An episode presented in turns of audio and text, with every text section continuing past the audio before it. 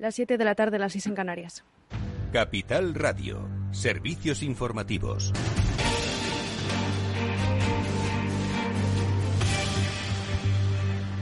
Buenas tardes. El Parlamento ucraniano ha dado luz verde a una ley que permitirá al gobierno presidido por Volodymyr Zelensky confiscar los bienes de los ciudadanos rusos residentes en Ucrania. Con esta nueva norma, el Ejecutivo ucraniano podrá sugerir qué bienes confiscar al Consejo de Seguridad Nacional y este organismo será el encargado de dar su visto bueno para transferir esas posesiones al Estado. Antes del conflicto del 2014 en el Donbass, en Ucrania vivían tres millones de rusos y aunque no hay datos más recientes, las autoridades han asegurado que la mayoría se trasladaron a Rusia o al territorio ucraniano que pasó a controlar Moscú. Hoy por hoy muchos han optado por volver a su país o a las zonas controladas por los separatistas rusos. Y los refugiados ucranianos en una semana han alcanzado ya el millón de personas. Más información con Ana Sánchez Cuesta. Buenas tardes. Buenas tardes, Sofía. Así es, el número de refugiados por la invasión rusa a Ucrania en el octavo día de combate supera ya el millón de refugiados, según ha señalado el alto comisionado de la ONU para los refugiados, Filippo Grandi. En los países fronterizos con el con el oeste y sur de Ucrania, cientos de miles se aglomeran en las estaciones de tren.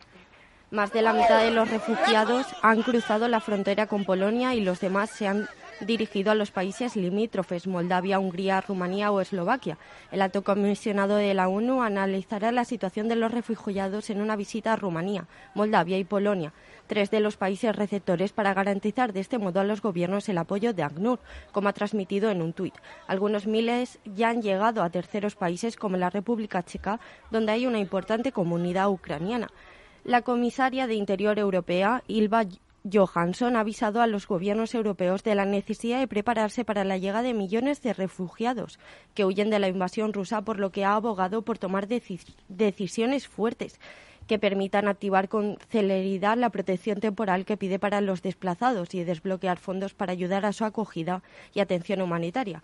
La Unión Europea ha activado hoy la directiva que permite la acogida ilimitada de refugiados. La, normativa aprobada en 2001 posibilitará a los, a los refugiados ucranianos permanecer al menos un año en territorio comunitario con derecho a recibir asistencia social y trabajo. Por el contrario, no todos los ucranianos pueden huir de esta situación y continúan viviendo el terror de un país en guerra. La ofensiva rusa está bombardeando zonas residenciales por todo el territorio. Ante estos ataques, los ciudadanos buscan refugio en las infraestructuras subterráneas del metro de Ucrania estaciones plagadas de gente que se encuentran por unas 10.000 personas. Por cada estación hay unas 200 o 300 personas apiñadas. Las autoridades mueven a los ciudadanos de estación debido al alto nivel de saturación de algunas de ellas. Gracias por la información, Ana Sánchez Cuesta. Y en medio de las divisiones en el seno de Unidas Podemos respecto al apoyo a la medida de promover, eh, de proveer armas a Ucrania, la vicepresidenta segunda del Gobierno y ministra de Trabajo y Economía Social, Yolanda Díaz, ha querido dejar claro que el Gobierno de España sigue trabajando con el presidente a la cabeza en la diplomacia ante la invasión rusa dice que nunca abandonarán la diplomacia y, por tanto, la paz y las salidas dialogadas y negociadas en momentos muy duros, dice, siempre de la mano de Naciones Unidas y sabiendo que el pueblo ucraniano debe ser ayudado. El Gobierno de España está comprometido con la defensa de la legalidad internacional, con el apoyo absoluto al pueblo de Ucrania y, desde luego, en la condena de lo que estamos viviendo. Una situación inédita en la que Rusia invade un país, violenta el derecho internacional y convierte a Ucrania en un país con estatuto de país agredido. Y, por tanto, cuando los países son agredidos, tienen derecho a la legítima defensa. El Gobierno de España sigue trabajando con el presidente a la cabeza en la diplomacia. Nunca vamos a abandonar la diplomacia por tanto la paz y el que se postula por el momento como el único candidato a relevar a Pablo Casado al frente del Partido Popular a partir de ese Congreso extraordinario del, del, 2, eh, 1 y el 2 de abril, eh, Alberto Núñez Feijó, presidente de la Junta de Galicia, se abre a pactos de Estado con Sánchez. El presidente de la Junta y precandidato a presidir el PP se ha abierto este jueves a pactos de Estado con Sánchez, pero siempre que cumplan con ciertas condiciones. Y también Feijóo dice que el PP ha cometido errores. Les informaremos más en detalle en el balance de Federico Quevedo a partir de las 8 de la tarde. No se lo pierdan. Es todo por ahora. Más información en capitalradio.es.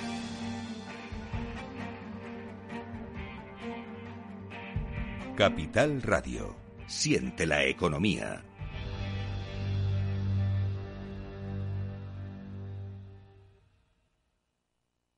Finanbest, ganadores del premio del diario Expansión a la cartera de fondos de inversión más rentable en 2021 en categoría conservadora. Finanbest, cinco estrellas Morningstar para nuestro plan de renta fija mixta. Finanbest, gestor automatizado líder en rentabilidad por tercer año consecutivo. Finanbest, tú ganas. Invertir en acciones y ETFs con XTB tiene muchas ventajas. No tienes ninguna comisión hasta 100.000 euros al mes. La apertura de cuenta es online, rápido y sencillo y tenemos atención al cliente 24 horas al día en español. Más de 450.000 clientes ya confían en nosotros. xtb.es. Riesgo 6 de 6. Este número es indicativo del riesgo del producto siendo uno indicativo del menor riesgo y 6 del mayor riesgo. Bueno, la siguiente consulta nos llega desde Bulgaria, desde Sofía, la capital. Julen, buenos días. Muy buenos días, eh, señor Vicente y señor Durante. ¿Sigue usted Capital Radio en Bulgaria? Sí, hombre, lo cojo por internet cada día, ¿eh? Capital Radio es el que mejor lo, lo, lo, capto, vamos, inmediatamente. Ahora mismo, mire, le puedo poner aquí. ¡Arriba! ¿Eh? Y vuelta al mundo va a empezar. Capital Radio traspasa fronteras. Capital Radio sí es lo mejor, ¿eh?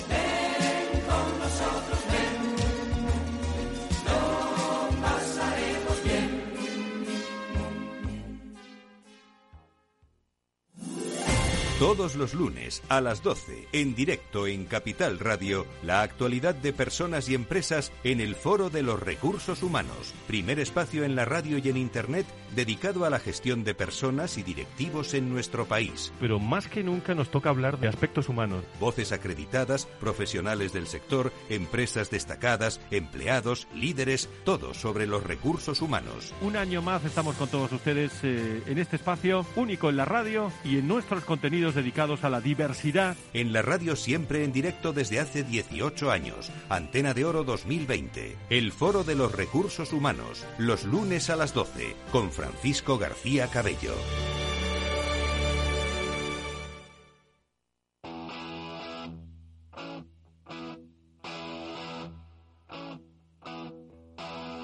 Después del trabajo, After Work, con Eduardo Castillo, Capital Radio.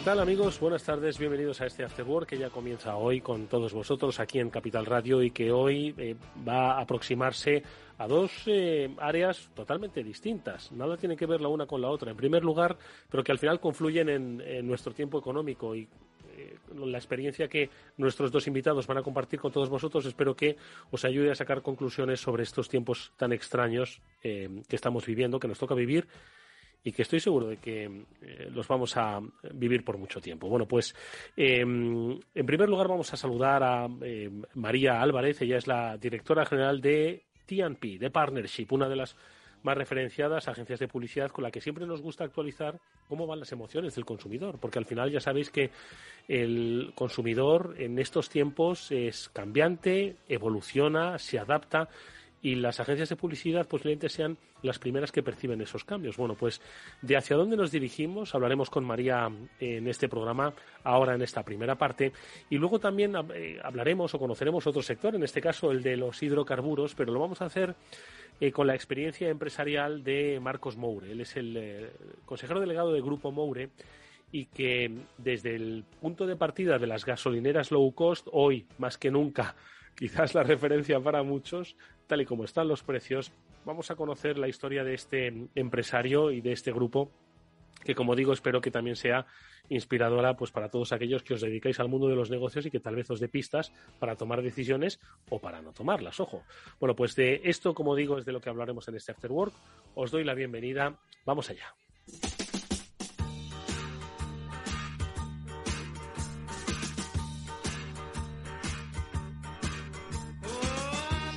Bueno, pues como decíamos en la presentación, es momento de actualizar el estado de la publicidad. Ya sabéis que nos gusta y mucho, sobre todo porque nosotros nos dirigimos a empresas que han entendido que la comunicación ha cambiado, que las formas de comunicar han cambiado. En esa comunicación siempre va esa comunicación persuasiva, obviamente, aunque hoy esa comunicación informativa y persuasiva muchas veces se entremezcla. Bueno, pues cuando queremos actualizar el estado de la publicidad lo hacemos con una especialista. Siempre llamamos a María Álvarez, que es la directora general de TMP, de Partnership, que es una de las más referenciadas y reconocidas agencias de publicidad, y con ella siempre nos sorprendemos porque eh, creemos que la publicidad sigue, sigue siendo publicidad, pero estos tiempos, y no solo exclusivamente los pandémicos, hacen que los planteamientos cambien. Y es lo que queremos plantearnos con las reflexiones de María, a la que ya saludamos. ¿Cómo estás, María? Buenas tardes. ¿Qué tal, Edu? ¿Cómo estás? Buenas tardes. Buenas tardes a todos. Eh, la última vez que hablamos, que bueno, fueron ya hace unos pocos meses, estábamos hablando de 2021, es cierto que han cambiado mucho las cosas. Eh, vivimos cambios demasiado rápidos eh, evoluciones demasiado frenéticas que hacen que, bueno, parezca que, el, negocio o el sector de la publicidad, que siempre ha estado ahí desde hace muchos años, parece que no cambia, pero todo lo contrario, creo que hay que ir actualizando especialmente las emociones en las que nos desenvolvemos, ¿no? Entonces, yo no sé si este año 2022, este arranque que habéis vivido desde TMP, se parece en algo al arranque de 2021 o crees que eh, de alguna forma seguimos en permanente evolución y de ahí que las empresas tengan que entender a qué nuevos retos se enfrentan. Pues mira, Edu, la verdad es que mm, eh, yo, para mí y por lo que estamos viendo, pues mis colegas y nosotros, yo te podría decir que para nosotros el 2022 eh, es como el año, vamos a llamarle liminal, ¿vale? Ese momento en el que pasas de un momento a otro, de una fase a otra, y estás ahí en el medio y, y te quedas en que he avanzado mucho, he llegado aquí, pero sé que tengo que cambiar mis formas y moverme hacia algo que además ¿Sabes qué pasa, Eru? Que seguimos sin saber realmente hacia dónde vamos. Seguimos en esos entornos como muy buca, ¿sabes? Que se habla mucho del buca y tú lo sabes, en donde vemos que las cosas han avanzado muchísimo en estos dos años de pandemia a nivel de publicidad y de comunicación. Ya hablamos de esto, Edu, pues sabes todo el movimiento que ha habido hacia lo social, hacia las redes sociales, el movimiento que ha habido hacia el e-commerce. No sabes cuánto ha incrementado el consumo e-commerce y la compra online en nuestro país que nunca lo hubiésemos pensado. Y eso, por ejemplo, nos ha hecho a la industria cambiar todo y cambiar muy rápido, ¿no? Y lo que estamos viendo es que efectivamente esas tendencias que te hablo como el e-commerce, las tendencias como el mundo de los e-gamers, que yo recuerdo que hace 15 años que nos hablaban de esto y era como, madre mía, y esto no va a llegar nunca. Y fíjate, ahora estamos ahí ya y ya no solamente eso, el metaverso, Edu. El metaverso, ese mundo virtual que, que es voy a decir, muy como flipante, en donde tú tienes tu avatar y te metes en otro mundo totalmente diferente, y eres otra mm. persona. Y ya las marcas se están metiendo ahí. Nosotros ya estamos entrando, la industria está entrando en ese mundo del metaverso y, sí que vienen cambios hacia, la, hacia esa innovación. Obviamente los medios convencionales seguirán, la publicidad convencional va a seguir, ahí vamos a seguir trabajando, pero es verdad que mm, sí hemos visto que los consumidores sí que han cambiado muchas cosas, Edu. Eh, hemos visto cómo cada vez más eh, los individuos piensan más, un poco más en ellos, más en las personas. Eh, esta pandemia, pues, por ejemplo, en, Estados Unidos e Inglaterra, que ha habido mucha gente que ha dejado sus trabajos porque ya no, porque ya no estaba contento con lo que estaba ocurriendo, ¿no? Y eso todo, eh, la publicidad lo siente y lo presiente, ¿vale? Porque al final es verdad que es algo en los que todos estamos nosotros incluidos y, y lo bueno que tiene la publicidad, Edu, es que somos como los primeros sensores de las cosas que ocurren en la sociedad, ¿no? Y eso nos hace que después lo podamos comunicar y nos hace cambiar nuestras maneras de hablar, de hablar a nuestra gente.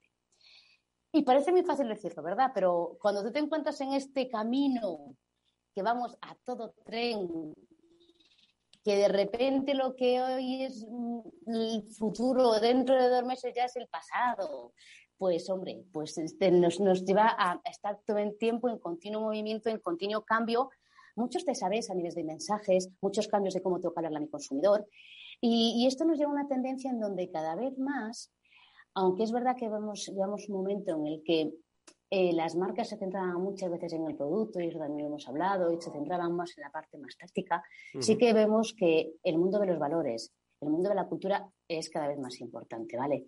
Hay una aproximación de las personas, de los individuos hacia las marcas en base a sus valores, donde reconozcan sus valores importantes. Eso al final lo tenemos que trasladar a la comunicación. Esto además también pasa por, por, eso, pues en el mundo de metaverso incluir, por ejemplo, nuevas experiencias que hasta ahora pues, pues pensábamos que era imposible hacer, ¿no? Y que te ayuden a, crear ese valor, ese vínculo que esos mundos llámale de tercera dimensión, cuarta, todos esos nuevos mundos de realidad virtual, mm. eh, lo que hacen es que intentan crear experiencias con las marcas y con los, y con los individuos y ahí empezar a crear otro diálogo, ¿no? Obviamente siempre seguirá lo que, lo que conocemos de toda la vida, ¿vale? Pero mm. sí que hay un cambio en ese sentido de, buscar otros lugares y llegar a nuevos lugares. Yo siempre, y, creo que te lo hablé contigo, ¿no? Esa película de Wally donde acababa todo el mundo, que había una gran nave espacial donde todos éramos gorditos, ¿te acuerdas? Sí, y íbamos con el ordenador y veíamos todo sentado ¿verdad? Bueno, pues hubo un momento en que dijo, pues esto está empezando a parecer un poco, ¿eh? Que, que vamos hacia ahí. Entonces sí que es verdad que hay un cambio en la publicidad importante a la hora de, crear vínculos con las, entre las marcas y el consumidor. Eso sí que es en el 22 para mí es lo más, lo más relevante. Lo que vamos a empezar a, a tener que trabajar más y que será pues una realidad en, en, muy poquitos años. ¿no? Seguimos en ese momento de test, como digo, test and learn. Seguimos en ese momento de test and learn, ¿no? Y ahí es donde nos encontramos. Nos estás hablando, María, que efectivamente sois los sensores del cambio. Y esto yo creo que obliga a vuestra industria a tener una agilidad y una flexibilidad impresionante. Porque, claro, has hablado de metaverso, has hablado de hace un año, en, marzo, bueno, sí, estamos en marzo, en marzo de 2021, eh, nadie hablaba de metaverso. Nadie hablaba de los escenarios eh, geoestratégicos que estamos viviendo, por desgracia, en nuestro tiempo y que están cambiando mucho las emociones nuevamente. Nadie hablaba de sextas olas ni de cómo vamos a afrontar la salida de la pandemia. Es decir, es que no se parece nada el escenario emocional de ese consumidor que has descrito. Entonces, yo creo que esto os obliga a los, eh, a los expertos, a los especialistas, a ser muy ágiles, no solo para estar pendientes como sensores de esos cambios, sino también a explorar, adelantaros. Cuando de repente vosotros oigáis la palabra metaverso por primera vez antes que el resto de los mortales, tenéis que explorarla, ¿no? Y ahora mismo entiendo que estáis explorando cómo se está produciendo un cambio de emociones en el mundo, ¿no? Totalmente. Mira, para nuestra industria, yo lo comento muchas veces y hago siempre un símil con, los médicos, ¿no? Eh, un médico siempre está estudiando. Al final siempre tiene que estar en continuo estudio para que las técnicas van mejorando. En nosotros nos está pasando lo mismo, Edu. Estamos en un momento en el que tenemos que ser muy ágiles y seguir no estudiando, pero, se, entiéndeme, aprendiendo, viendo, leyendo, hablando con otros países. Eh, cada vez la, la internacionalización es mayor porque yo tengo que hablar con mi colega de Londres porque allí ya han empezado con el metaverso, con algo y me tengo que informar. Y eso es importante. Es decir, tenemos que seguir siendo para las marcas los prescriptores y tenemos que seguir siendo los prescriptores para ellos, ¿no? No podemos perder ese papel. Y, eso nos ayuda, totalmente de acuerdo contigo, eh, Edu, a, un, a una rápida aprendizaje. Y esto también pasa y es importante por un cambio de liderazgo, ¿sabes? Yo creo que esto lo están viendo otras empresas ya, todo el mundo ¿Ah, lo está viendo, pero nosotros en la industria sí que vemos que tiene que haber, empezar a haber un cambio de liderazgo, que yo le llamo más un liderazgo más humanista, ¿no?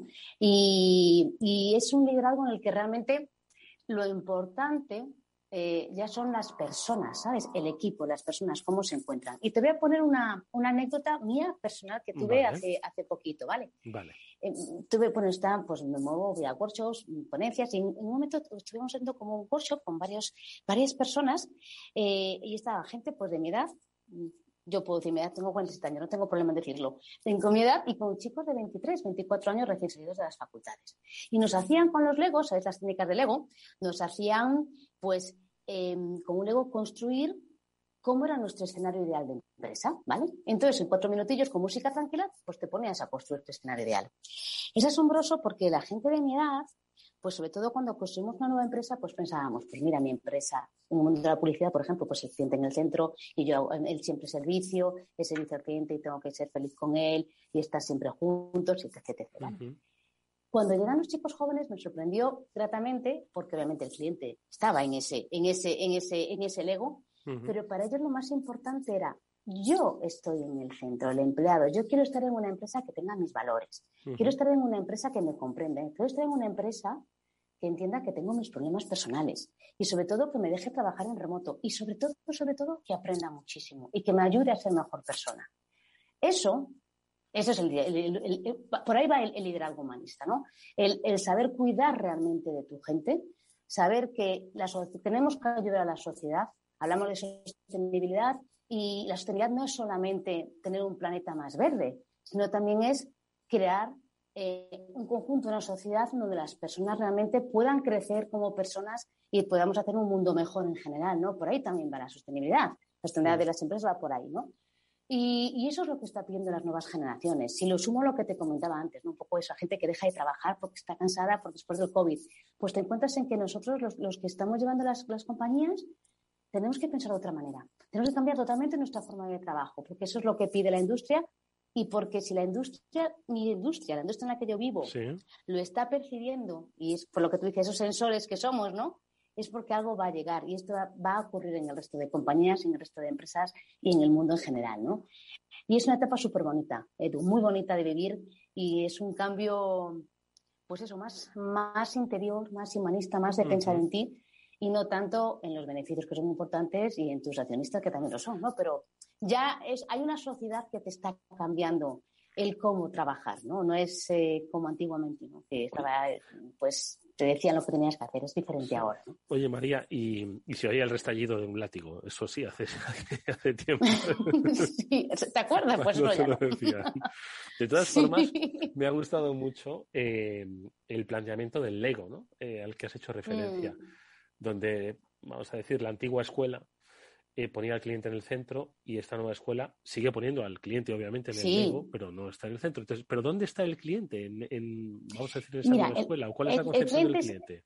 Claro, el cliente sigue estando en el centro, pero mm, gracias, yo creo que sobre todo y ahí tengo que darle las gracias a las nuevas generaciones, ¿no? Porque nos han abierto los ojos en muchísimas cosas y, yo realmente aprendo todos los días de ellos, ¿eh?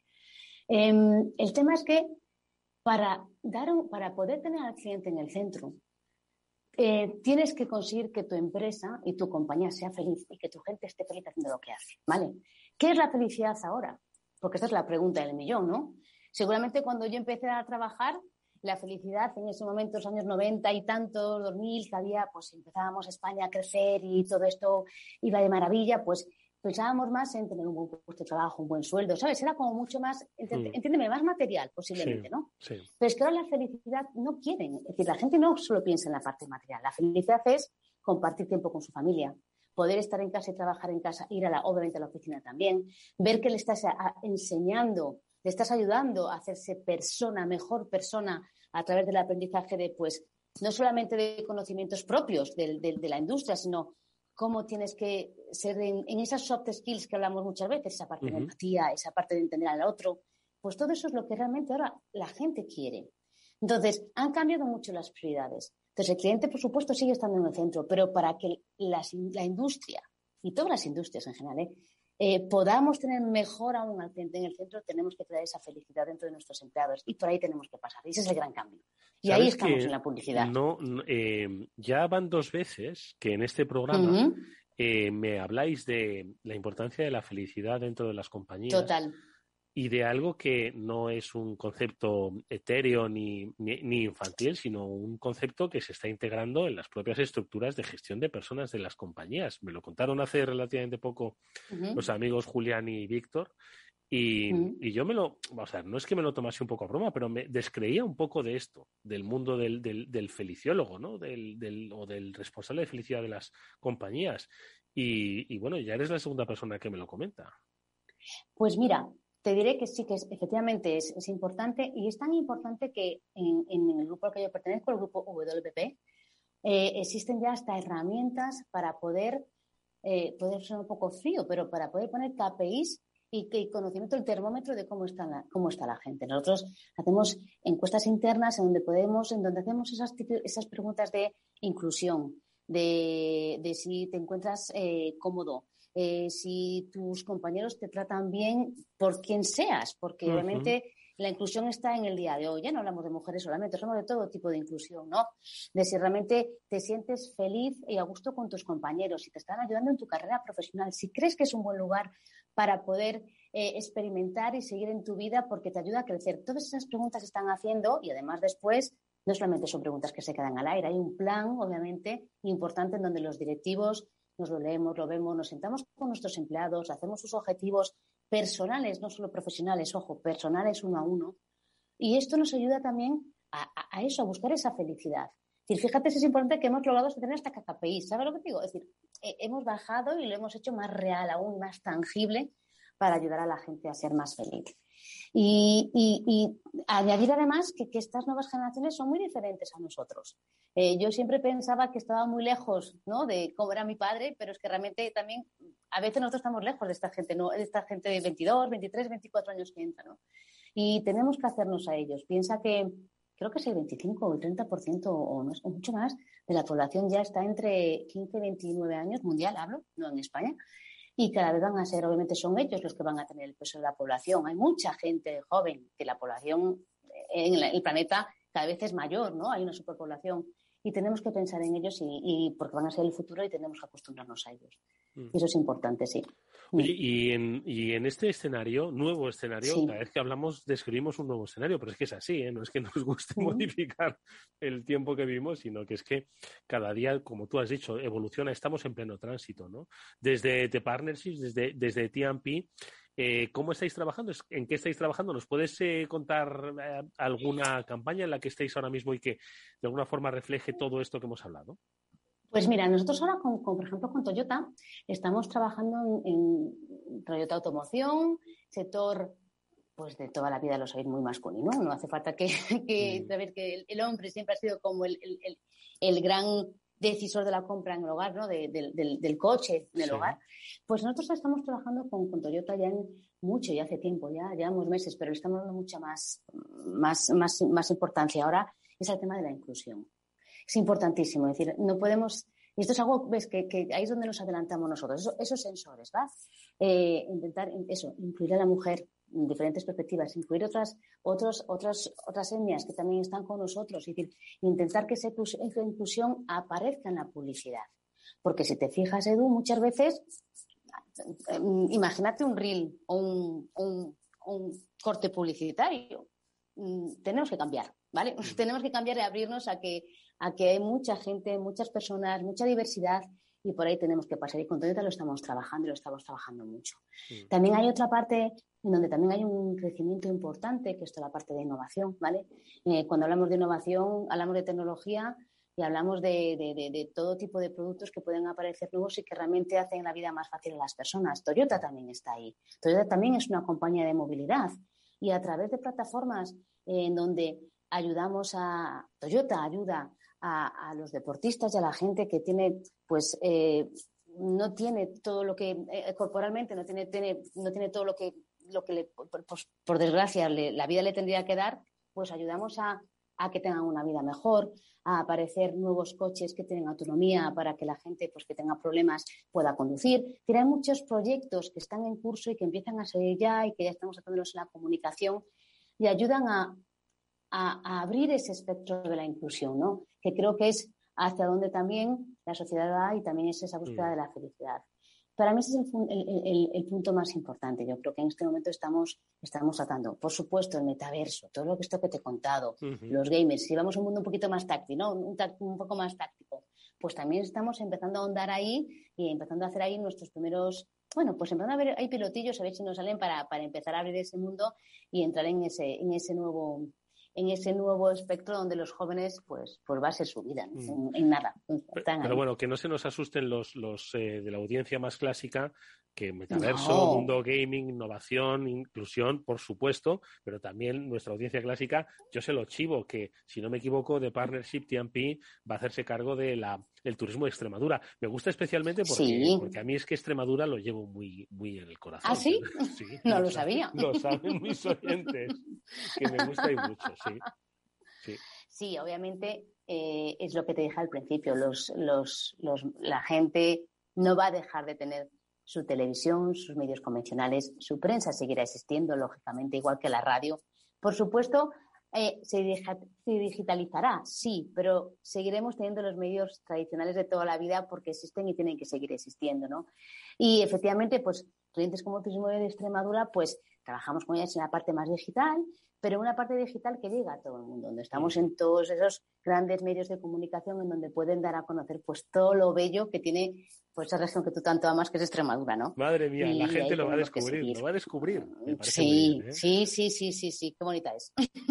Bueno, pues eh, con esa invitación a que por supuesto vais a Extremadura, pero también exploréis eh, hacia dónde se está moviendo el mundo que os rodea, si queréis que os ayuden a comprenderlo y acercaros con humanidad y humanismo a las personas, pues confiad en los expertos en publicidad, como es, como es el caso de María Álvarez, la directora general de TMP de Partnership. María, como siempre ha sido un gusto hablar contigo estos minutos. Hablamos en unos pocos meses y volvemos a hablar de un mundo cambiado, pero bueno, para eso estaremos, para darles pistas.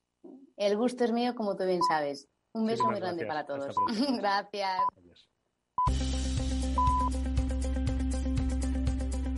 Si inviertes en bolsa, esto te interesa. XTB tiene la mejor tarifa para comprar y vender acciones y ETFs, cero comisiones hasta 100.000 euros de nominal. Si inviertes en bolsa o quieres empezar, más sencillo e imposible.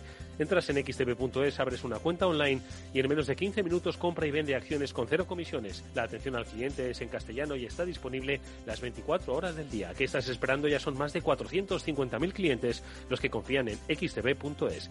Riesgo 6 de 6. Este número es indicativo del riesgo del producto, siendo uno indicativo del menor riesgo y 6 del mayor riesgo.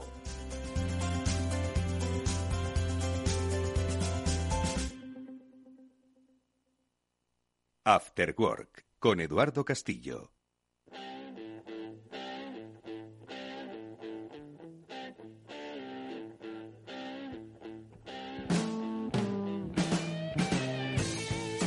Bueno, de nuestro invitado podemos decir que tiene olfato para los negocios, o por lo menos el olfato necesario para seguir haciendo negocios. Lo digo porque Marcos Moure comenzó su recorrido empresarial en el sector inmobiliario, hoy recuperado, ojo, pero que en 2008 era un sector de alto riesgo. Bueno, pues desde entonces cambió por, por completo el objeto de su negocio, ahora centrado en el sector de los centros de lavado y también de la energía a través de estaciones de servicio que se pueden considerar low cost. Ahora se lo vamos a preguntar. Marcos Moure es propietario y fundador del Grupo Moure. Marcos, ¿qué tal? Muy buenas tardes, bienvenido. Hola, ¿qué tal? ¿Cómo estáis? Encantado de estar con vosotros. Oye, Marcos, ahora hablamos un poco de tu experiencia, sobre todo para que les sea de utilidad a emprendedores y empresarios ya, y empresarias hechos y derechos, pero que en estos tiempos de cambio igual tienen que pensar en, esa, en ese cambio que tú diste en 2008. Pero antes, oye, estás en el sector de las estaciones de servicio, el otro día lo comentaba en el programa. Yo no sé si te ves beneficiado por estos precios súper altos del, de la gasolina en las estaciones eh, que tenéis en, en el Grupo Moure, Marcos. Bueno, nosotros el, el, hecho de que se hable, se hable del precio del carburante nos beneficia, porque cuando se habla la gente, pues de alguna manera tiende a probarnos y a, ver que puede utilizar el mismo producto, que es exactamente el mismo para todos, pues a un precio mucho más asequible, ¿no? Y entonces eso, eso cuando se hay estas, estas épocas donde el precio del carburante está totalmente, creo que desorbitado ahora mismo, porque es, es una barbaridad, además no se ve tendencia a que baje, pues hombre, siempre la gente eh, tiende a ahorrar en, todo lo que puede, todo lo que puede. Aquí eh, el carburante al final es un, es un bien de primera necesidad y todo el mundo lo necesita para, para circular. Oye, Marcos, ya que estamos hablando, ahora insisto, vamos a entrar en tu trayectoria, pero ya que estamos en el mundo de, hablando de lo que sería gasolineras low cost, yo creo que me hables un poco de este concepto, porque el concepto low cost en sí mismo, yo creo que irrumpió en nuestra vida de una manera muy positiva, luego adquirió eh, quizás un tinte peyorativo, quizás eh, un poco marcado por las aerolíneas, ¿no? Y aquella política, ¿no? Que, de diferenciación. Y hoy yo no sé la gente cómo admite el concepto de low cost. En el caso de la gasolinera, ¿qué entendemos por una gasolinera low cost? La gasolinera low cost es un concepto que nosotros fuimos la primera empresa que pusimos low cost a la gasolinera, o sea, ponía gasolinera y low el concepto, ¿no? Low cost. Concepto, ¿no? Entonces el concepto no solo es un nombre, sino que viene por, por, unas, por unas acciones que haces para que esto eh, pueda ser low cost, porque eh, eh, trabajamos en un sector muy atomizado, muy maduro, donde yo lo que busqué fue romper un poco con esa, con esa uh, status quo tan claro con compañías que son las compañías más grandes de España, prácticamente las, las energéticas, ¿no? Y entonces abrirnos un, un, huequecito ahí, poniendo nuestro grano de arena con un concepto totalmente diferente, ¿no? A veces se habla de, del empresario, del emprendedor, de la innovación. Bueno, es que hay sectores maduros donde puedes innovar, ¿no? Y ahí está, ahí está el concepto donde nosotros entramos. En ese concepto que entramos fue hacer gasolineras mucho más sencillas, totalmente digitalizadas, o sea, totalmente automáticas, y donde eh, era sencillo de poner el, el, carburante, donde se podía pagar tanto en efectivo como en tarjeta de crédito, pero estaba todo automático. Y entonces eso pues fue creando, conjunto con los partners que teníamos, eh, un, modelo donde el sistema informático fuera fácil, eh, intuitivo, donde, donde de alguna manera rompiéramos con toda esa ah, parte de, poner gasolina. Poner, gasolina, así como el lavado puede ser una experiencia, el poner gasolina al final es el mismo producto para todo el mundo. Eh, lo pones porque no te queda más remedio y no tiene, no tiene valor añadido eh, como tal, ¿no? Pero sí que la rapidez, la agilidez, que tú pagues directamente al lado del coche. Por ejemplo, una, siempre explico un detalle, que una de las cosas que más nos sorprendió es que venían todas las madres con hijos. Y era porque, claro, mientras repostaban no tenían que coger al niño, sacarlo, del coche, ponerlo, o sea, era una tontería, pero, pero eran cosas que, mm. que, bueno, facilitas, agilizas y haces que sea así. Con esa digitalización y un proceso donde eh, eh, la inversión también era muy eh, austera y un, control absoluto de los gastos, pues al final, y, ganar menos, porque también hay una parte que donde ganas menos dinero, pues haces que consigas tener un precio más, más bajo respecto a, las petroleras tradicionales donde trabajan con márgenes más altos. Claro, nosotros no patrocinamos a motos, no patrocinamos a coches, no salimos por la tele, porque todo eso al final lo descontamos a precio cliente. Eso había que venderlo, eso había que explicarlo, eso había que, que, luego había los tabús de que el, carburante no es el mismo, no, el carburante es el mismo, sale del mismo sitio y va a los mismos, a los mismos, ¿no? O sea, no hay ninguna diferencia, digan lo que digan. Y entonces no es ni mejor el mío ni mejor el de cualquier otro. O sea, son exactamente iguales. Pero sí buscar un modelo muy ah, yendo a buscar el de precio. También esto lo monté en 2011-2012, que había una crisis increíble, ¿no? Y el concepto low cost en ese momento era un concepto que muy bien recogido, ¿no? Mm. Oye, has hablado, Marcos, de todas formas, es muy interesante el concepto de, bueno, el concepto. Dices, hay sectores maduros donde se puede innovar. Es decir, parece efectivamente que estamos todos esperando a crear el unicornio que lo llaman ahora, que venga un gran fondo de inversión y nos, y nos lo compre, ¿no? ¿Hay sectores maduros donde todavía hay capacidad de innovación? ¿Esa innovación pasa por la digitalización o por, o por dónde pasa? Pasa por, por, a veces eh, lo que muchas veces esto de la gran innovación y hoy en día que todos son startups y, y, que, y que dan un servicio que son muy buenos y que son servicios nuevos muchas veces, eh, también hay que tener en cuenta que hay muchas partes de, los, de las cosas que hacemos en nuestro día a día o de las empresas que son ya maduras y que llevan muchos años, donde se puede pensar en innovar, donde se puede pensar en hacer un cambio eh, eh, de gestión, de una gestión diferente, de una visión eh, diferente de cómo hacerlo. Claro, para eso hay que mover los cimientos de todo esto y hay que repensarlo todo. Esa parte, pues también es innovar, también es, es, crecer, aunque no se llame startup, bueno, pero sí que al final es un proceso a veces similar en ese aspecto, ¿no? Que romper con las cosas establecidas de porque sí siempre se han hecho así y donde se puede eh, entrar en otros, en otros, eh, en el mismo eh, sector, pero con conceptos diferentes. Y luego hay que explicarlo muy bien, porque el problema comunicativo aquí es importante, porque como está tan establecido mm. y hay compañías que te hacen la competencia donde tiene una capacidad de hacer anuncios por la televisión y anuncios y publicidad y, y en todos los medios donde tú compites como una hormiguita, ¿no? Para llegar ahí. Y, eso es una realidad. Marcos, con esa, con esa misma reflexión es eh, con la que entraste también en el negocio del, lavado. También necesitaba una reflexión, también había oportunidad. Y de hecho has comentado una cosa que me hace mucha, me, llama mucho la atención, que el lavado es una experiencia, así como echar gasolina es pues casi un acto reflejo de necesidad, el lavado es una experiencia. Eh, ¿Cuál es la visión que tuviste para entrar en este sector? Pues en el tema del lavado lo que nosotros hicimos fue también innovar, o sea, crear este concepto de gestión eh, ágil, gestión digitalizada, incorporar, es, era un sector también que estaba muy maduro, porque también dependía en muchas ocasiones de, del sector energético, porque va, muchas veces ligado. ligado Son negocios que tienen las sinergias que, que van conjuntos. Al final, lavamos coches o cargamos coches de gasolina, pero es el mismo, es el mismo concepto. Y, lo que hicimos fue, nosotros somos fabricantes también de centros de lavado, pues eh, digitalizarlos todos, crear nuevos sistemas donde ahorráramos en jabón, en agua, donde eh, hiciéramos que nuestros partners también eh, ayudarlos a, mejorar el producto, donde fuera menos, menos abrasivo, donde fuera también más eficiente, donde pudiéramos eh, cambiar un tipo de boquilla para gastar menos agua. O sea, al final, todo eso también te lleva a, innovar y que, y que el jabón pues tenga un olor especial, que también sea agradable, que luego sea eficiente, ¿no? A la vez, eh, todo eso tiene, todo tiene que ir ligado, ¿no?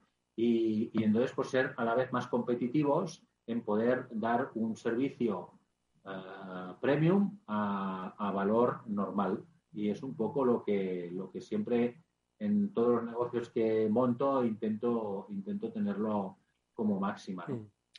El grupo Moure, Marcos Moure, eh, hoy conocido por englobar a las empresas como Elefante Azul, de lavado, eh, Autonet Oil, eh, Petronet o Wasnet Factory. Si no me equivoco, Wasnet lo que hace es fabricar material de, lavado. Es decir, eso es el siguiente paso. También quiero ir ahí. Es que tengo que ir a muchos sitios, Marcos, pero me voy a ir al, principio del todo, al origen del Grupo Moure, que es origen inmobiliario. Todos sabemos lo que ocurrió en España, en el sector inmobiliario. No te voy a preguntar por cómo lo pasaste, entiendo que fue un aprendizaje eh, interesante e intenso sino también, eh, sobre todo, cómo, bueno, la necesidad de reconvertirte y, sobre todo, eh, si exploraste otros sectores antes de ir al que hoy ocupa ¿no? el 100% de la actividad del Grupo Moure, si exploraste esos sectores y por qué dijiste, oye, aquí puede que tengamos recorrido. Venías de un sector que nada tenía que ver, el inmobiliario. Al final entiendo que las empresas, yo no soy empresario, pero las empresas, bueno, se rigen y tienen pues, una pauta común, ¿no? Pero del inmobiliario al de la automoción energético y del lavado hay un, hay un salto, Marcos. Bueno, pues al final son caminos que son, que son de ir recorriendo y, acabas haciendo más cosas cuando, cuando tienes la, la oportunidad, ¿no? El sector inmobiliario es un sector que yo siempre he sido empresario, ¿vale? O sea, yo no, no he trabajado nunca para nadie. Eso es una peculiaridad que, que libre. hoy en día, ¿no? Yo, eh, cuando te envían aquella hoja, ¿sabes? De, del, del, de la vida laboral, yo solo tengo una línea, ¿no? Siempre he sido autónomo, no, he tenido nunca ninguna, ninguna nómina. Es raro, pero es así, ¿no? Es una cosa extraña. Mm. Y entonces, empecé en el sector inmobiliario, eh, pues intermediando, no tenía dinero, pues buscando oportunidades y también innovando, o sea, también buscando fórmulas de cómo vender, de cómo llegar a comprar, de cómo evolucionar en eso. O sea, al final, esto de ser empresario y demás, muchas veces has de tener actitudes, pero también hay que tener actitud. Y esa actitud de ir innovando es la que te lleva a, ir creciendo, ¿no? Entonces, pues en el mundo inmobiliario también teníamos cierta repercusión por hacer cosas un poco diferentes en ese aspecto, eh, pues bajo los signos de la excelencia, del servicio, de todo lo que todo, todo lo que conlleva, ¿no? Siempre hay que tener claras una serie de pautas que tienes que seguir. Eh, el, tema de que cuando llevamos ya años en el sector inmobiliario, bueno, yo soy inquieto y siempre estoy buscando opciones de, crecer y de cambiar y de, de también un poco diversificar la, empresa, ¿no? Nosotros intentamos, dentro de un orden y una lógica, o sea, tiene que, tienes la posibilidad de diversificar. Nosotros teníamos algún solar, algún terreno, donde podíamos hacer también centros de lavado o gasolineras, yo el tema de las gasolineras era una cosa que además se complementaba muy bien los centros de lavado y la gasolinera con el tipo de negocio inmobiliario. El tipo de negocio inmobiliario inviertes y no tienes retorno hasta el día que vendes, ¿no? Por decirlo de alguna manera. En cambio, el día a día de, cash no lo tienes en, este sector, ¿no? Es más difícil. Entonces ahí pues era una manera de compensar también el negocio con, con otras cosas. Entonces una parte de, del negocio, cuando llegó la crisis, pues fue la oportunidad, porque al final estas cosas te las tienes que tomar como sea, se paró el sector inmobiliario, ya lo sabéis, de una manera increíble. Siempre he tenido un sentido de prudencia, de que no tenía un endeudamiento demasiado alto, todo lo llevo de una manera asumible y eso me permitió decir, pues este es el momento que tengo que eh, ponerme a, a hacer otras cosas, a esas cosas que tengo en la cabeza, probarlas, estudiarlas bien. Yo antes de montar la primera gasolinera estuve en Italia, estuve en Alemania, estuve en Francia, vi cuáles eran los modelos que funcionaban allí, cómo era el sistema informático de esas gasolineras. Aquí era una cosa que no existía en España, ¿no? Mm. Entonces, pues también te informas, haces y luego tienes que tener la, la valentía, pues, de hacerlo. Y cuando haces las cosas te das cuenta de que, de que pueden salir y hay que, y hay que reformarlas mientras, ¿eh? No, no, no la primera idea no es quizá la que luego ha salido, pero hay que adaptarse y, y no pasa nada. Y decides en ese proceso, interesantísimo, ¿no? Eh, hacer, dar el salto de no solo ofrecer servicio a fabricar el servicio, ¿no? Que, bueno, en este caso, ¿no? Eh, de lo que es eh, maquinaria de, de lavado. ¿Por qué este salto, Marcos? Bueno, eso va llegando con- conforme vas entrando, ¿no? Lo primero compramos centros de lavado con la idea de montar las gasolineras en esos centros de lavado. Es un poco, es, vamos a hacer la inversión primero pequeña, vamos a buscar ubicaciones que sean premium, que sean buenas, donde además mientras, mientras puedo desarrollar el tema de las gasolineras tipo low cost, que tenía claro un concepto, las gasolineras son muy ligeras, son muy, muy amplias, o sea, eh, solamente el sistema de pago todo está integrado al lado del, surtidor, la gente no hay tienda, o sea, es un concepto muy ligero en ese aspecto. Entonces, decimos, bueno, en- entremos en el sector a través de los lavados, ese lavado compramos centros de lavado y, y hacemos centros de lavado, no los fabricábamos ni nada, no, no conocíamos el sector en, en ese, hasta ese punto y empecemos a, a- convertirlas luego en, en gasolineras, ¿no? Y pues quitábamos pistas de lavado o, o hacíamos y poníamos surtidores de gasolina y hacíamos toda, toda la inversión y bueno, y funcionaban bien, costaba al principio, la gente, había el detalle que la gente aparcaba, venía, miraba cómo iba y decía, yo voy a poner solamente 10 euros por a ver si el coche me va, ¿no? Era un estudio sociológico, es lo que Fue una experiencia, fue una experiencia increíble esto. La verdad es que fue muy divertido y, y- y muy chulo de montar algo donde al final también dabas un servicio que era imprescindible, que es de primera necesidad, y conseguías darlo a un precio mucho más económico. Con lo cual también la respuesta y la empatía que creabas también era, también era buena, ¿no? Y, y, hombre, pues eso, eso fue, fue una, una reacción también del cliente hacia nosotros que, que nos, que nos ayudó y el, y el boca a oreja. Al final, las cosas nuestras son locales, ¿no? O sea, si yo estoy en una zona, me conocen en esa zona porque Sí. tengo una gasolinera y ahí es donde, donde tienes que, que trabajarlo. Y eso pues evolucionó, eh, empezamos a, a hacer gasolineras y centros de lavado. Luego surgió la oportunidad de comprar Elefante Azul, que es una multinacional francesa, donde tenía también sede aquí en España, y yo le compré la, la empresa en España. La división española, sí.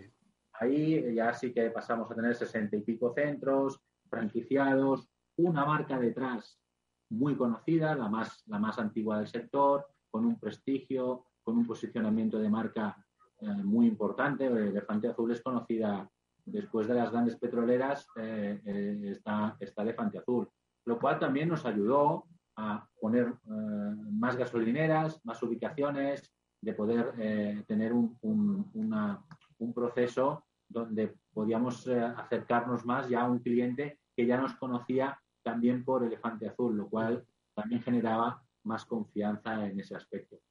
Entonces fuimos convirtiendo donde teníamos centros de lavado a poner gasolineras y donde teníamos gasolineras también a poner centros de lavado. Y como es una sinergia... Sí, se va retroalimentando. Entonces dentro de Elefante Azul había, había la distribuidora, somos la distribuidora de car wash, de recambios y, y- y producto más importante de España. Nosotros le vendemos a, a toda la, a todo el sector. Nuestra distribuidora solo representa un 8 o 9% de las ventas de producto propio. El resto es para, para, para todos los centros de lavado que hay en España y, y todas las petroleras y les vendemos a, a todos. Muchas veces somos competencia y proveedor, ¿no? Que Y al mismo tiempo, claro. Es una historia también para dedicar, para dedicar un tiempo. Y de ahí pues, pues pasamos a fabricar. Nosotros lo que fabricamos son los centros de lavado a presión, eh, la manguera, no Ujú. los pórticos ni, ni los, ni los túneles. ¿eh? Es la parte de, de lavado a presión. Tenemos la estructura, todo lo que es la maquinaria eh, y luego tenemos un sentido de la excelencia donde cuidamos mucho el agua, buscamos cómo, cómo tratamos el agua, es, es nuestra, nuestro gran secreto, ¿no? Nuestra, nuestro, nuestro core business, nuestro, nuestro, nuestro a más a más lo que es lo que damos, ¿no? cómo queda el coche para que quede perfecto, ¿no? Y, Marcos, y dos cosas te quiero preguntar, últimas cosas. Eh, hemos estado hablando de un, camino, eh, bueno, que empezó hace muchos años, que en 2008, 2010, bueno, pues tuvo un giro, pero siguió avanzando, un camino se puede decir de éxito, ¿no? Pero entiendo que en ese camino ha debido haber algún patinazo o algún momento malo, del que obviamente te has repuesto, pero sí que me gustaría que pudieses comentar. Y el segundo es, en ese camino eh, ascendente y que continúa, ¿has puesto tus ojos en otros sectores o de momento Grupo Moure se va a quedar aquí? A ver, háblame del, patinazo que recuerdes. Bueno, patinazos, crear una empresa, llevar una empresa, eh, hacerla crecer eh, es duro y hay patinazos constantemente y cada patinazo te cuesta muchísimo dinero y, ganas de experiencia. Eh, hombre, fueron duros los, inicios. Nosotros además tenemos un hándicap muy grande. Con nuestra competencia son petroleras que facturan miles de millones, que cotizan en bolsa, que tienen una fuerza y una capacidad propagandística, publicitaria, donde, donde te, estás tú ahí luchando no llegas, claro. monstruos. Y, eh, y, luego también hay una parte eh, muy importante que es la administración. La administración eh, no ayuda, no ayuda a nada. Nosotros necesitamos los permisos administrativos para montar una gasolinera, para montar un centro de lavado. Eso, hay presiones. Sabéis que aquí hay una cosa que las gasolineras son familias tradicionales de los pueblos donde están o las ciudades donde están, que son gente que tiene muchas gasolineras de toda la vida, donde conocen a todo el mundo y donde, bueno, pues ah, ellos hacen presión y provocan presiones y, eso pues no, ayuda. Y eso es un, es un hándicap que nos hemos encontrado y que es una batalla difícil, no hay igualdad. La administración no trata muchas veces a todo el mundo por igual. La administración es lenta y, pone muchas pegas cuando hay presiones externas, ¿no? Y ahí sí que hemos pasado épocas malas donde nos han complicado mucho la vida, donde tú has comprado un terreno o has alquilado un terreno, que lo has pagado, que lo pagas y donde te, te ponen mil pegas. Y nosotros tenemos proyectos que llevamos cuatro, cinco, seis años para intentar abrirlos y que son perfectamente están estipulados por la normativa, por la legalidad, por todo, y en cambio la administración es, es, es el, el hándicap más problemático que hemos, hemos, hemos tenido, porque la competencia es competencia, la competencia al final compites y compites más o menos de igual a igual, o con cada uno con sus armas, y es lícito competir, y es bueno la competencia porque te hace mejor. Y, a partir de ahí, pues eh, eh, lo que no es justo muchas veces es que la administración no ayude a nadie de los que estamos ahí, solo ayude a esas grandes empresas, las tenga en cuenta, a esas familias mucho más eh, con, renombre en cada una de las ciudades o de los pueblos o de las zonas donde están. Y eso, pues hombre, eso no, no ayuda. Y eso nos ha complicado mucho y nos ha dificultado muchas operaciones y algunas hemos tenido que desistir y algunas hemos tenido que cambiar y algunas han sido eh, objeto de, tener eh, trifulcas importantes con la, con, la, administración. Y es que no, no se entiende que en un país de libre mercado, donde final la competencia es, es buena y se, y, se, y se lleven esos aspectos a niveles que al final, oye, los que están en el ayuntamiento son funcionarios, lo que tienen que hacer su trabajo y, y, y seguir para adelante, ¿no? Y ahí sí que hay muchas experiencias muy negativas. Mm. Y de las positivas, ¿dónde digo que dónde has puesto el ojo en, o vas a seguir en el sector de momento en el que te en el que te encuentras? Estamos creciendo, seguimos creciendo, seguimos habiendo instalaciones. Hay, hay, una, hay una parte nuestra que ahora fabricamos, lo cual nos, nos enorgullece porque estás haciendo cosas nuevas, entrando eh, y compitiendo en un sector muy bueno donde estás creando valor de verdad, ¿no? O sea, entran hierros y salen cosas que hacen cosas, ¿no? Eso es muy bonito.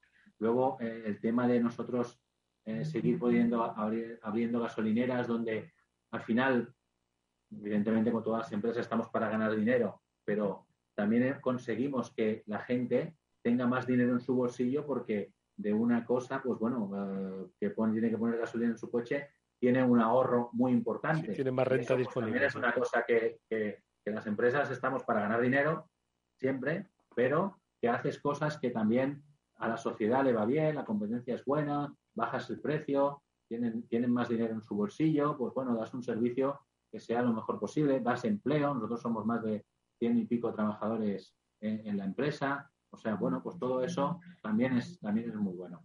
Nuestra idea de seguir creciendo es, a ver, aquí hay una evolución en el tema del carburante, donde va a haber un, cambios y eh, estamos atentos y, y, en investigación de por dónde puede ir ese mercado, ¿vale? Va a ir más lento de lo que dice la prensa, de lo que dice todo, pero va, va, a, ir, va a ir andando y eso estamos. Igual que estamos en que hemos de eh, darle la vuelta al negocio en el sentido de que habrá que dar más servicios, habrá que dar mejores servicios, pero con la filosofía de que sea automatizado lo máximo posible, cómodo y a un precio bueno y sin perder la excelencia y el buen servicio. Entonces, esos son retos donde siguiendo las sinergias de lo que hacemos, tenemos que seguir que seguir creciendo en, servicios y productos. Bueno, pues oye, os deseamos toda la suerte del mundo para esa, para esa hoja de ruta que os habéis trazado y que estoy seguro de que va a servir de referencia e inspiración para muchos de los que nos están escuchando, emprendedores nuevos o viejos, o como tú, autónomos de la vieja escuela. Marcos Moure es propietario y fundador del Grupo Moure. Marcos, gracias por haber compartido tu tiempo con nosotros. Suerte para el futuro de esta pronto. Muchas gracias a vosotros por, por dejarme compartir. Un abrazo.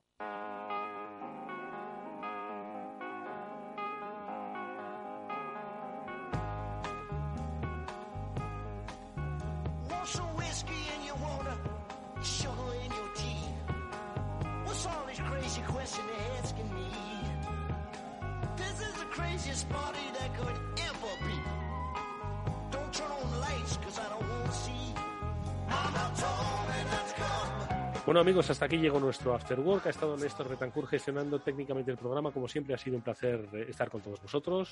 De parte de Eduardo Castillo. Adiós.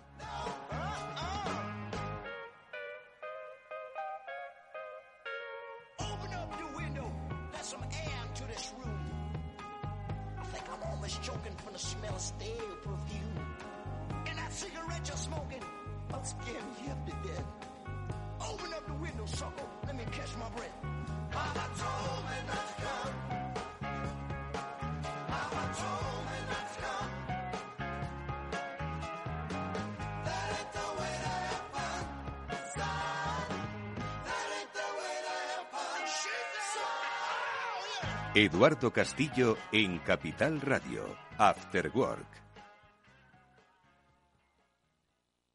¿Qué es ir más allá?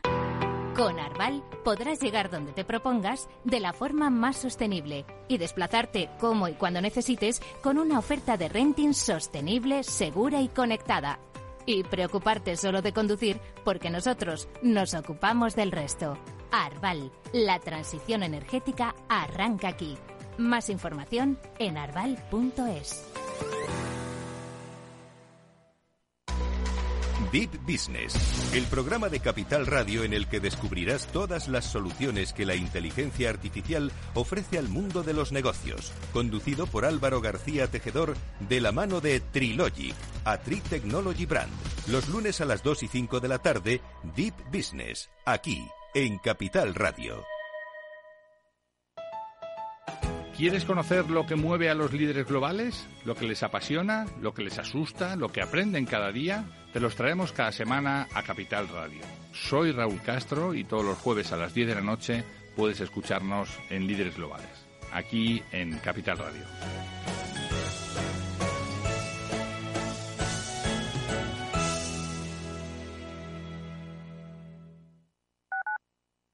Capital Radio Madrid 105.7. ¿Sabes por qué Madrid quiere a sus ganaderos?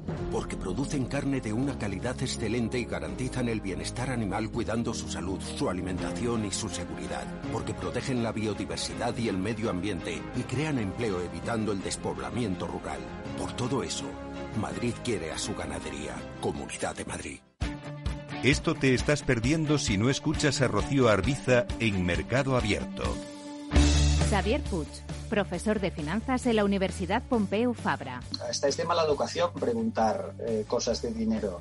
Yo recuerdo en países anglosajones que a veces es lo primero que te preguntan, ¿no? Eh, ¿Cuánto cobras? y para nosotros nos parece impúdico. Mercado Abierto con Rocío Arbiza. Capital Radio. Siente la economía.